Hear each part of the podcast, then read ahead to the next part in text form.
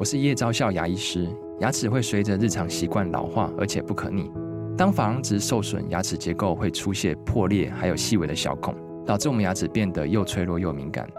这边我真心推荐贝欧尼修复牙膏，内含 BioHAP 成分，搭配正确的刷牙习惯，经科学实证，可在两周有效让牙齿再矿化，修复受损珐琅质的细微小孔。相关资讯及购买通路，请参考资讯栏连结。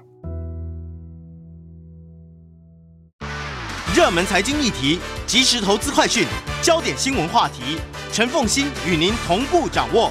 欢迎收听《财经起床号》。欢迎大家回到九八新闻台《财经起床号》节目现场，我是陈凤欣。好，回到今天的一周国际焦点，在我们现场的是淡江大学国际事务与战略研究所教授李大中李教授，也非常欢迎 YouTube 的朋友们一起来收看直播。来，李教授早，早，凤馨早，各位观众、各位听众，大家早安。我们还是把焦点，呃，到台湾的选举现在是国际焦点哈，所以我们就会发现说，国际上面有非常多的专家都要对于嗯中美关系以及台海关系去发表他的意见哈，就是因为台海关系，台湾的选举确实牵动台海关系。也确实牵动两岸关系以及台美关系，所以就影响全世界对于中美关系的一些影响。但是呢，呃，现在呢，我们还是要把焦点放到以巴冲突停火一周之后，大家觉得，诶，可不可以借由人质换停火这件事情一直延续一段时间之后，就可以进入停火协议？但没想到没有停火协议，反而是又开始冲突了。对。呃，因为我们想，这个停火协议是从十一月二十四号开始啊，就是在这卡达的斡旋之下啊，当时以色列是跟哈马斯在做谈判，那的确是有些不错的成果哈。从十二月二十四号，本来是说四天啊，一开始说停火四天，到十一月二十七号的时候，双方同意说我们再延两天，四加二等于六天。那原本是在十一月三十号这停火早上这个七点钟要结束啊，但是呃到。这个最后的时刻点的时候，双方又达到一个协议，本来的停火再延一天，而且在这时间里面，哈马斯又再释放两个人质啊，最后再释放六个人质，又多释放了八个人质。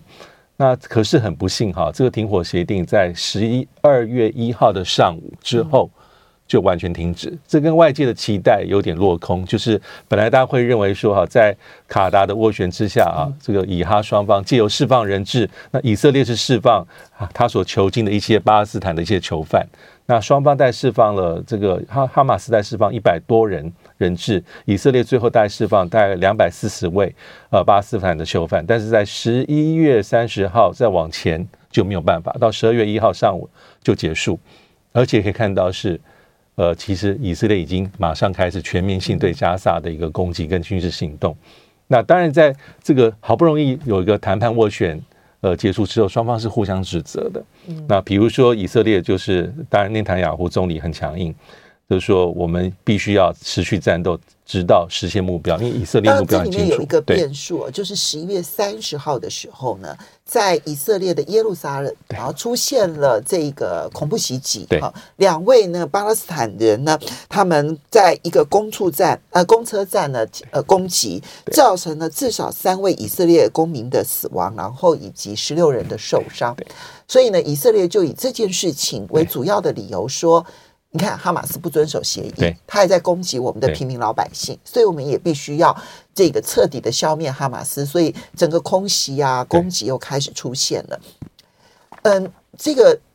李教授，你觉得这两位啊，这这当然凸显出来，这彼此之间要暂时停火有多么的脆弱。对，那你觉得这两位巴勒斯坦人的这一个呃攻击事件是哈马斯主导的，还是孤狼式？而它也凸显出以哈之间的信任的情况到底怎么样？我觉得基本上代表说，以哈之间的这个和解、暂时性的停火是非常的脆弱。那现在很难判断说这两个他是兄弟党，三十几岁，是后面是哈马斯指使，还是？巴斯坦人自发性的，可能是因为对于对孤狼式，但是他是造成三位以色列的人民公民死亡，十六位受伤，但这两位凶嫌马上是被击毙的。但不管如何，我在想，就很难去判断他背后了。嗯，其实哈，只要双方有意愿，好继续朝这方面前进，应该这方面还是可以化解。嗯、那当然，以色列也会说，这个哈马斯是哈马斯先违反停火协议，嗯、还向以色列境内射了两百多枚火箭弹。嗯、那哈马斯这是以色列的这个指控，那哈马斯也指控以色列的国防军。嗯啊，是说你先破坏停火，现在变双方互相指责。嗯、我的意思是说，假设双方有这种共识啊，就是尽可能透过这种延长停火协议，更释放多一点的囚犯跟人质的话，这个就算是有两位啊，这巴勒斯坦人啊对这个平民发发动攻击，造成以色列公民的死伤，应该还是可以压得下来。但现在就是代表说何其的脆弱，那所以。我们看也很特别，就是以美国来说，因为我们知道国务卿布林肯刚好在那段时间点，他有个中东行，对，所以他访问了好几个国家，但重点还是在以色列跟巴勒斯坦自治政府。嗯，那在这个停火最后破灭之后，以美国的答案来说，该归咎于谁呢？他很明显，十二月一号布林肯的公开发言是责任在哈马斯。对，布林肯马上跟以色列就是同声一气。同声，对，因为他说哈马斯食言了，食言而肥，是哈马斯片面结束停战，而且主要他指的例子就是这个公车站的恐怖袭击，造成以色列人民的死亡，而且他一直是只说哈，这个哈马斯在十二月一号向以色列发动发射火箭弹，而且没有释放原本说要继续释放的人质。这是美国的一个判断，但我觉得后面就是以哈双方的基础是非常非常的薄弱，所以让这种慢慢堆积所谓的一点点和解的可能性，突然之间就后继无力了，无以为继。好，那这牵涉到几个部分啊。第一个就是国际又如何的去看待这件事情啊？因为我们看到联合国呢，其实就很悲伤的说，这让整个的加沙地区再度的陷入这个地狱。那么到底会嗯、呃、产生什么样子的国际影响啊？要看以色列的进军的状态是什么。对，对我们看到我今天看到最新的消息是，他们又攻呃又空袭了一所学校，好就嗯难民营啊学校，而且现在看起来不只是加萨北部，包括了加萨南部都成为他们攻击的对象。嗯，美国现在是明显的跟以色列站在一起。对。但是他到底能够撑多久？因为我看到美国的国防部长奥斯汀都忍不住出来说：“你一定要注意，你一定要分辨平民，然后跟哈马斯。”但事实上，以色列根本做不到这件事情。所以国际上面要如何的认定？然后美国挺以色列会挺到什么程度？我觉得现在这是大家最关心的一个重点。那的确是美国目前为止在外交上还是全面的挺以色列，但是我们从看官员的讲话，从奥斯汀国防部长、国务卿这布林肯到拜登自己，他讲了无数次，你的发动攻击要去区分平民，嗯啊，跟非平民的目标，而且你不能无限制的打击，包括日期都是。嗯，但现在以色列的做法好像已经不是只在针对。这个加沙走廊的北部，它是针对加沙走廊全境、全范围，包括中跟南，都在发动大规模的攻击。你根本不知道哪边是安全的啊！对，所以说，所以说，你看哦，那个布林肯十一月二十八号到十二月二号，他有一个他的出访行程。刚讲到十一月二十九号，他是第三次访问以色列。不过当时的停火还在持续进行，但是大家是比较乐观的，说你四天再延两天，再延一天，就继续走下去，也许就可以达到慢慢的全面性的停火。嗯，那所以当时他见了以色列内塔尼亚胡的战争内阁，也见了以色列的总统。这是布林肯第三次访问以色列。嗯，十一月三十访问约旦河西岸，是第二次踏上巴勒斯坦的国土。那从媒体里面来看，他都一直在讲，布林肯在对以色列说：“你要小心两个事情。我们希望以哈的停火能够延长。”那这是布林肯讲的失败。第二是要注意人道危机，就我们刚刚所讲，你不能让大量的流离失所，而且他甚至讲说，在条件允许的状况之下，流浪在加沙走廊中南部的这些平民，本来住在加沙市的，应该让他返回原来的地方。这是布林肯当众讲，都没有。所以后面就是有人在讲哈，因为布林肯这次去，到底跟以色列现在是战争内阁，到底谈的是什么？怎么谈？那？根据一些呃资料，而且是以色列的媒体所释放出来的，可能双方还是有些争执。当然，这个争执，呃，布林肯的要求就是以色列你要调整你的军事行动哦，而且你的军事行动不是说几个一，不是说你说意思是说以色列你只有几个礼拜要完成，而不是像你讲的几个月或是无限制，而且就是一直在重复美国所强调的。平民的死伤。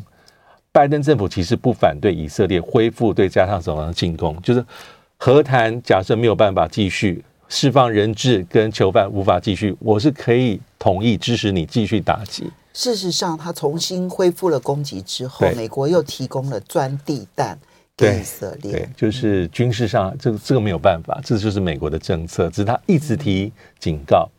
那可是以色列的回应是非常强硬哦。你看官方的。我们稍微休息一下。刚刚提到的布林肯的两个喊话，那现在都失败了。失败了之后呢，你就看到说美国它至少表面上面它就必须百分之百的听以色列，继续的提供提供弹药。对，但是。这对这件事情对美国自己，尤其拜登的影响，其实是很大的。我们休息一下，马上回来节目现场。欢迎大家回到九八新闻台财经起床号节目现场，我是陈凤欣。在我们现场的是丹江大学国际术语战略研究所教授李大中李教授，也非常欢迎 YouTube 的朋友们一起来收看直播。好，所以我们刚刚提到说，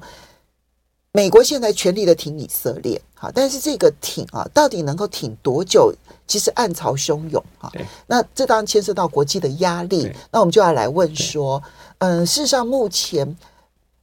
以色列是完全不听美国的，看起来，嗯，能够施加的压力哦，都已经施加下去了。美国呃希望你能够延长停火，对不起，又恢复了，嗯又开始了。然后呢，美国说呢，希望你能够避免伤及无辜、伤及平民，但对不起，他现在连南加萨都要打了。好，那美国到底该怎么办？美国面临到的是一个很强悍的以色列啊，但我觉得现在就是美国面临到一个僵局跟两难。那即便是你在外交上对以色列有些施压，哈，你可以刚看到刚刚那两个诉求，以色列的回应是非常强悍，包括以色列国防军的参谋长，他说我们 IDF 以色列国防军其实是有遵循比例区别平民跟这个军人啊，这哈马斯的武装人员，我们符合国际法的一些基本的原则。啊，有些时候我们其实是有等待到适当时刻才下令攻击。那他的国防部长也讲说，哈，这个所谓的时间点，哈，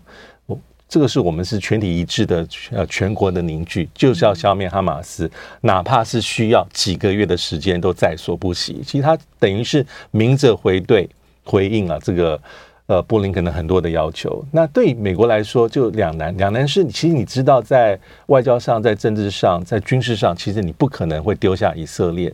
但是你因为以色列的强、非常强硬的一些外交的作为跟姿态，你会承受在外交上的一些损伤，而且是损伤其实已经出现了。从开战到现在，整个中东世界跟阿拉伯世界的一些反感。对美国的一些质疑，更不用说美国在这几年所推动的这些中东和解的进程。那这些和解的进程，其实基本上都全部都应该都是要告一段落。尤其是本来本来，呃，这个以色列跟这个沙特阿拉伯要这个进行的所谓的外交关系的恢复，这对美国来说其实是一个好棋啊，它可以去呃，在整个中东地貌里面也符合以色列的利益。这是美国的。原来是打好的一个算盘，那它是承接在川普时期的一个推动的一些和解，但现在都停了，完全没有。嗯，那包括这个沙乌地阿拉伯的根本利益。那现在我觉得唯一在政治上，因为现在巴斯坦人受到的这个损伤是很大的人道危机，但是对哈马斯的政治上而言，他是有所收获的。那但是对华府的外交而言，现在还有一个叫做北京的因素，因为。呃，从开战到现在，其实中国大陆的立场还踩得蛮紧的，啊，基本上是站在比较维护巴勒斯坦的利益，为巴勒斯坦发声啊，又包括所谓的这个南南南南的这个合作的立场。那对美国来说就是一个警讯，因为在中东地缘的这个角力里面呢，很多人说北京的这一盘旗旗下的。可能会比较符合多数区域国家的期待。其实我们从很多的表决案里头都可以看得出来，就嗯，至少以联合国的决议来看，那么看起来中国大陆的立场收获了很多南方国家。对，嗯，对，呃，包括在这个，尤其是在大会这几次投票投票是比较明显，所以对对美国来说哈是很重大挑战，构成他在外交上我觉得是重大的一个压力，但是没有办法，因为。它很多地方是跟以色列是捆绑在一起。我觉得历史很吊诡啊，就是你说现在以色列的强硬作风对以色列的这个国家的长远发展有利吗？不利。他只对一个人有利，就是内塔雅胡。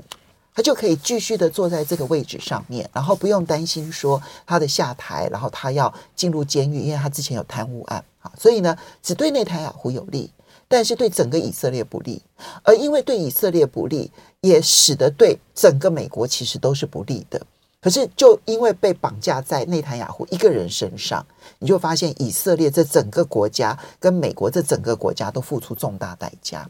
我们就且拭目以待吧。那么，但是我们后面啊，其实我觉得战争的情况，它会变成一出残忍的连续剧。可是它终究会有战后，而战后的加萨走廊，因为它实在太小了，它跟乌克兰还不一样啊。乌克兰的面积是非常大，乌克兰的面积是我们的十倍大。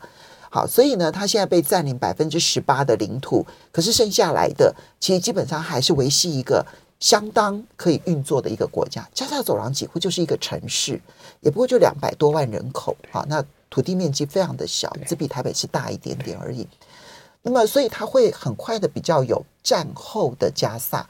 那战后的加萨的治理，其实才会是美国跟以色列冲突，或是美国跟阿拉伯世界冲突的开端。对，的确哈，因为从十一月八号的时候，当时布林肯在出席东京啊 G7 外长会议的时候，就提出美国的一些基本的立场了。有几个步哦，第一个步是不不能强迫巴勒斯坦人从加萨走廊地区被迫性的迁徙；第二是不容许加沙走廊作为恐怖主义跟其他暴力攻击的一个基地，这是美国很清楚的立场表态，不允许了。或是不鼓励了，反对以色列重新加占领加沙，这是第三个不，而且是不应该对加沙从封锁或是围堵加沙。第五个不就是不应该减损啊加沙地区的土地跟疆域。这五个不其实基本上是一个美国很重要的基本原则。这里面只有一个不，以色列会同意，就是加萨不可以作为恐怖平台。对对，那当然美国也是一开始这个立场也踩得很稳，他判定是。呃，十月七号那一次恐怖主义攻击，但是剩下来的四个部，以色列看起来都不会。呃，以色列看起来真的很难同意。在这五个部下面啊，其实他有限缩一些这个战后的加沙走廊的方案，因为从理论上而言哈，带有几种可能性啊。因为从十一月七号爆发之后，其实看到以色列整个政府官方态度是比过去更严厉。嗯，啊，意思是说哈，开始有种念头，就是我开始要重新长期去控制加沙。那有几种可能性，第一个可能性啊，就是方案一啦，就是以色列有些比较极端右翼的主张，就是要把巴勒斯坦人赶出加沙地区，赶到加西奈半岛或其他地区。嗯，到目前为止，这一部分的以色列的人的比例并不小。对，但是这个很难做得到，因为国际放反弹。压力很大，而且从实物上来看也很难，因为它毕竟有两百多万人，而且不可能有其他任何的国家，即便是埃及、约旦，去接收所谓的巴勒斯坦加沙走廊难民。因为内塔尼亚胡一直暗示说，未来哈，我们可能要无限期的控制、负责加沙地区的安全。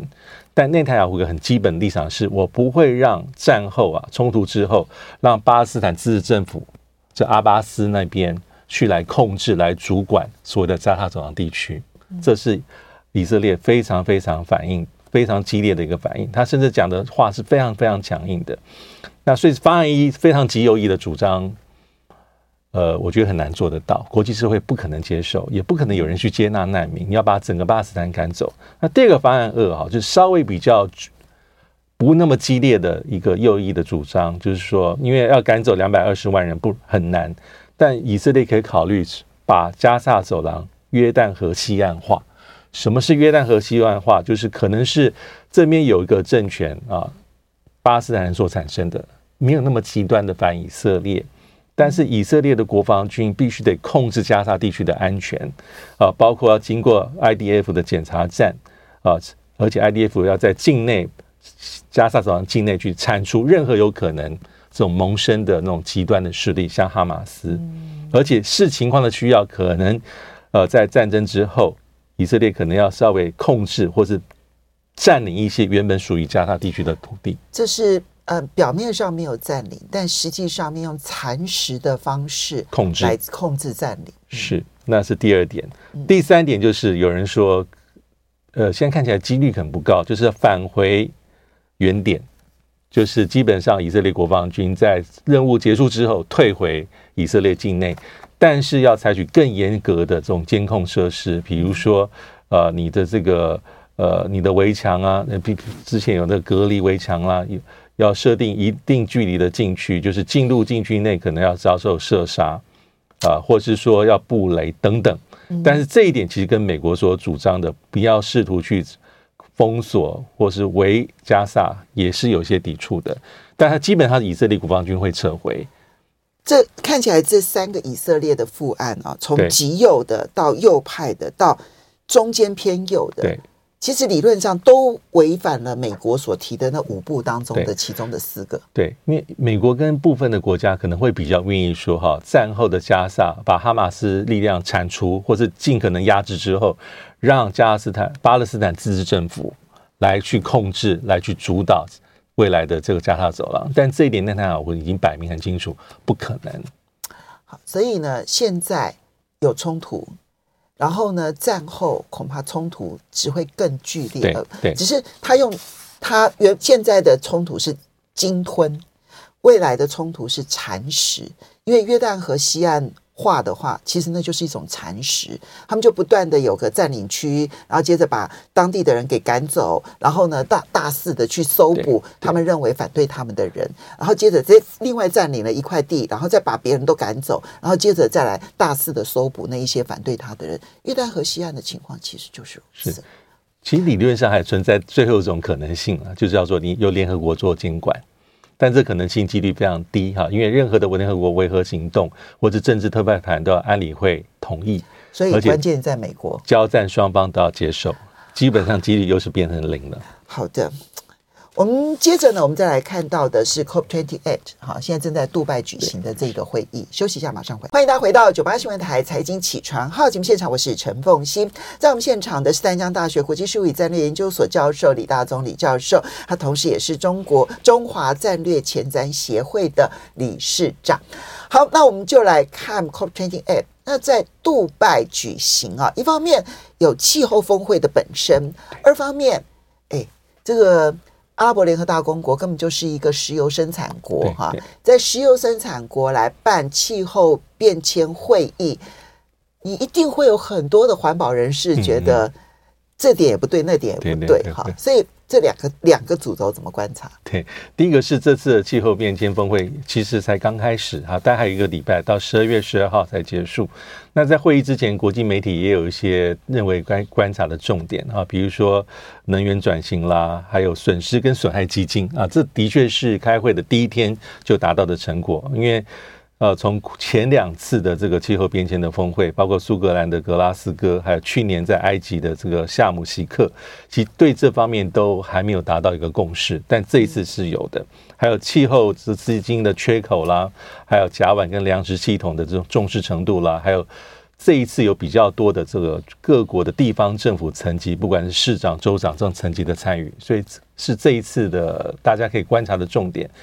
但第一个是第一天的重大的成果是比较比较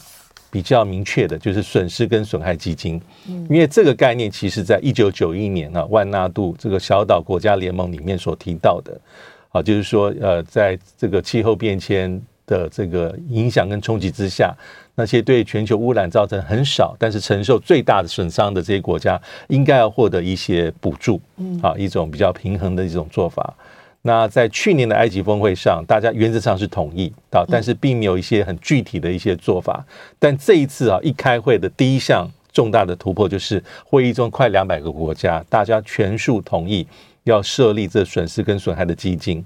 而且在同意之后，已经有个别国家先表达一些这个实际的投注。哎，这不能不说是阿拉伯联合大公国一次很成功的对这一个呃形象。外交对形象外交对，对，嗯，因为比如说在两年前的格拉斯哥，其实当时的高收入国家是反对的，嗯，他是说要呃用三年的对话机制去慢慢形成共识，即便到去年刚讲的埃及的峰会里面也是没有确定，但这一次第一波就有这样的成果，那而且是地主国啊，主办国啊，这个阿拉伯联合大公国先率先说，我先承诺一亿美金，欧盟二点四六亿美金，啊，英国在五千多万美元，那美国跟日本分别提供在一千多万跟一千一千七百五十万跟一千万美金，但总数在一开始大概拿到四点多万。四点多亿的一个承诺，那还有个别国家会陆陆续续往这边走，那这是当然是第一天的一个比较让大家振奋的突破。但第二点就是像刚才呃凤馨所说的，因为这次的这个主席啊，主席国主他是身兼沙阿拉伯联合大公国国营。阿布达比国家石油公司的执行长，所以早在峰会之前，不管是环保团体或是一些国际间重要的一些倡议的组织，甚至包括在十一月底的国际媒体啊，英国国家广播公司 BBC，它有很多的一些调查报告。他意思是说啊，这个主席呃贾比尔。啊，想要利用这一次的气候峰会的这个场域里面，啊，推广所谓的石化燃料领域的一些商机，跟其他国家，包括中国大陆、德国跟埃及等等，一起去寻求发展石油跟天然气计划的这种可能性，啊，是试图利用这个机制，呃，COP twenty eight 的主席的地位，然后为这个谋求利益。但这样讲法，当然贾比尔是很愤怒，马上反击，他说这个报道都是虚假、虚构的。啊，不正确的，他说是在破坏我担任主席的工作。他甚至很直白讲说：“我问大家一个问题，你认为我们的国家或是我本人需要靠这个机制，或是这个主席的位置来谈商业交易吗？”我也觉得 这很好笑，就他们卖油这件事情，哪里需要靠主办气候峰会呢？对，所以他也曾经说：“我作为气候峰会这一届的主席，哈。”呃，我跟这个我所有的一个工作的职责，就是围绕一件事情，就是要实行实践呃 COP twenty eight 的所有的议程，达到大家所期待的目标。这是他一个回应。但是他这个主席的身份的确也不是最近，其实这一阵子类似的一些环环保团体是有一些维持，或是有一些，或是对他本人而言，这些是所谓的怀这个阴谋论呢。不过我我也觉得说啊，其实你有没有注意到说，像嗯之前他们主呃就中东地区啊，卡达哦主办这个足呃是是是卡达嘛哈，这个世足赛有没有哈？就说中东地区办这样子的一些国际上的活动也好，或者是做一些国际上面的一些这种这种这种主要的召集人的这样的角色，他一定会遭遇西方媒体的攻击。我不知道大家有没有注意到，可是这样子的攻击的结果是让这一些中东国家跟西方媒体之间的关系是越来越紧张的。如果大家长花比较长的时间去观察中东国家跟西方之间的关系，我认为媒体在中东国家做的挑剔性的报道。扮演了很多重要性的角色，我不敢说一定都是虚假，但有很多是虚假的，是是，或至少是不实的，或者是可能是过于挑剔的。这一点呢，其实我们必须要，呃，排除掉西方的媒体滤镜之后，我们可能比较能够看到中东国家的真实。对，嗯，对，就是可能不见得，因为媒体一定是挑他所要的、有兴趣的地方，还有。切入的角度吧，没错。好，不过我们最后讲一下基辛吉过世。对，基辛吉十一月二十九号，当然这个呃，因为他他是他是有有他的历史的意义跟重要的地位啊。当然就是当时的所谓的中美关系啊，尤其替他一九七一年秘密访问中国大陆，也替七二年呃美国当时的尼克森哈访问上海来做铺路，然后一连串的所谓的美国跟呃，北京关系正常化的过过程，但而且他访问中国大陆超过一百次，对，这一点其实是很很特别的。对，那大家最近最最后一次对他很有印象，其实就今年七月访中。好，当然，我觉得像基辛格这样子啊，就有影响力的国务卿是很少见的。大家去翻历史，大部分的国务卿下台就下台。对，大概像基辛格这样能够维持影响力的。很少见，他的一生真的非常精彩。那，非常谢谢李大中李教授，也非常谢谢大家收听收看，谢谢。